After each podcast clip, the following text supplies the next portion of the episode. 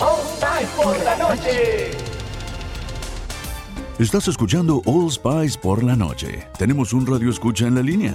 Esta es para mi esposa Gabriela. Me gustaría escuchar. ¿Te crees muy lista usando mi All Spice Moisturized Body Wash a mis espaldas como si no me fuera a dar cuenta del inigualable aroma a Shea Butter? Uy, una de mis favoritas. Gracias por escuchar All Spice por la noche. Y recuerde, Red Cashkin Como usted bien lo dijo, presidente Chávez tenía 29 años. A finales de mayo de 1999, buscábamos junto con mi hermana mayor y mi mamá un teatro de cine donde hubiera boletas para poder ver la película que le iba a volar la cabeza a todo el mundo ese fin de milenio. Ignorance is bliss. Finalmente conseguimos las entradas en un centro comercial de Bogotá que se llama Boulevard Niza.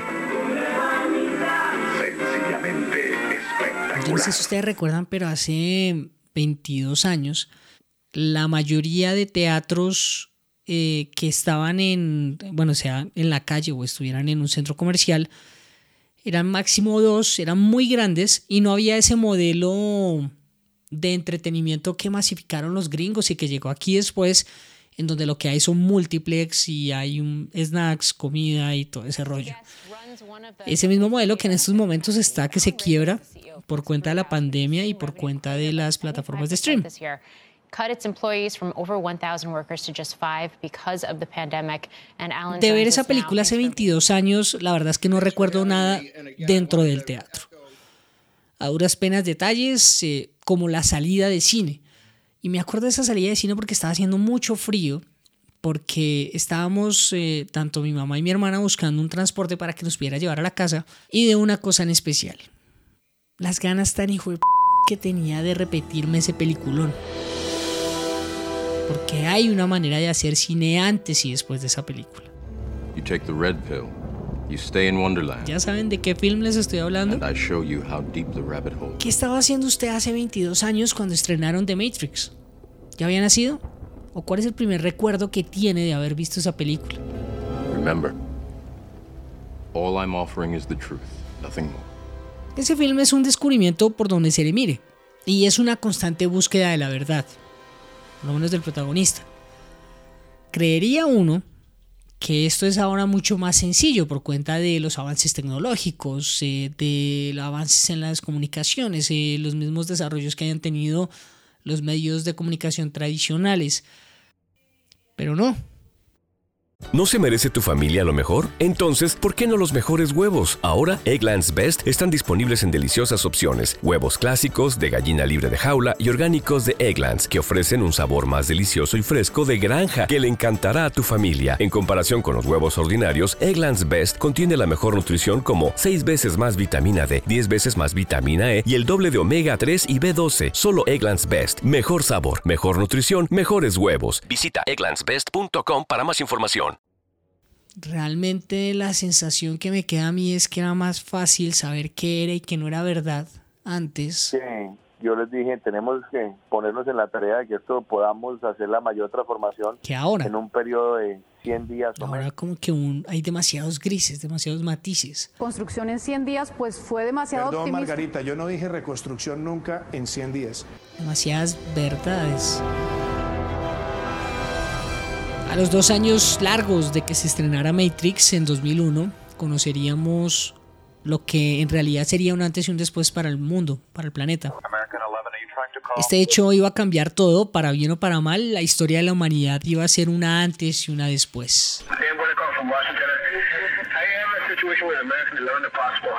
Y como en una especie de chiste malo, de humor negro, de cliché hollywoodense, ese cambio tendría como epicentro a Nueva York. Very erratic. ¿Saben de qué les estoy hablando? Me acuerdo que estábamos saliendo a descanso hace 20 años. Creo que estaba en octavo o noveno de bachillerato estudiando en un colegio que se llama Jordán de Sajonia. El colegio es precioso, tiene una iglesia muy, muy, muy bonita. Pero era de esas instituciones que tenía más cemento que verde para sus estudiantes. No sé ahorita cómo esté, hace años no paso por allá. Entonces, como les contaba, salimos a descanso con un par de amigos que en estos momentos no me acuerdo quiénes eran. y nos encontramos en mitad del patio a un profesor muy querido de física que teníamos. Era un man muy bajito y para que yo diga bajito, siendo yo bien bajito, es porque era, era, era bajito, mucho más que yo.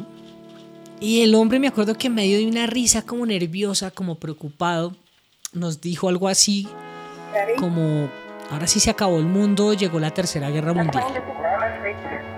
What? 737? The World Trade Who are you talking to? Oh, God. Oh, my God. Yo la verdad no le entendía, pero me acuerdo que este man me dijo algo así. Y vimos que había un montón de gente yéndose para la biblioteca del colegio, que era el único sitio que tenía un televisor con señal abierta, o por lo menos que se pudieran ver los canales privados. United 175 New York. Cuando yo llegué allá, We have some problems over here right now. We might have a hijack over here, two of them. primero estaba teteado. Y de lo segundo que me acuerdo es de ver en pantalla a Yami Amat tratando de explicarle a la audiencia por qué carajos un avión comercial se había estrellado con una de las torres gemelas en pleno corazón de Nueva York. Ryan. Uh. Yo no volví a clase.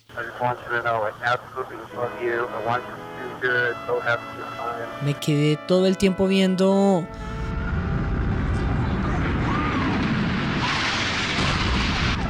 tanto la caída de la primera como de la segunda torre y sus múltiples repeticiones. Cómo la gente empezó a correr de esa nube de polvo inmensa. Oh. Cómo se empezaron a caer los edificios contiguos de las torres. Como si fueran torres de Jenga mal jugadas. Y a la gente caminar y caminar y caminar para poder llegar a sus casas.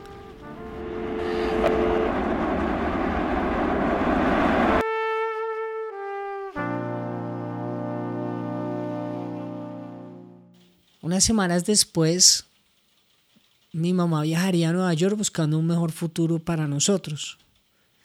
Y no la vería sino como hasta tres años después.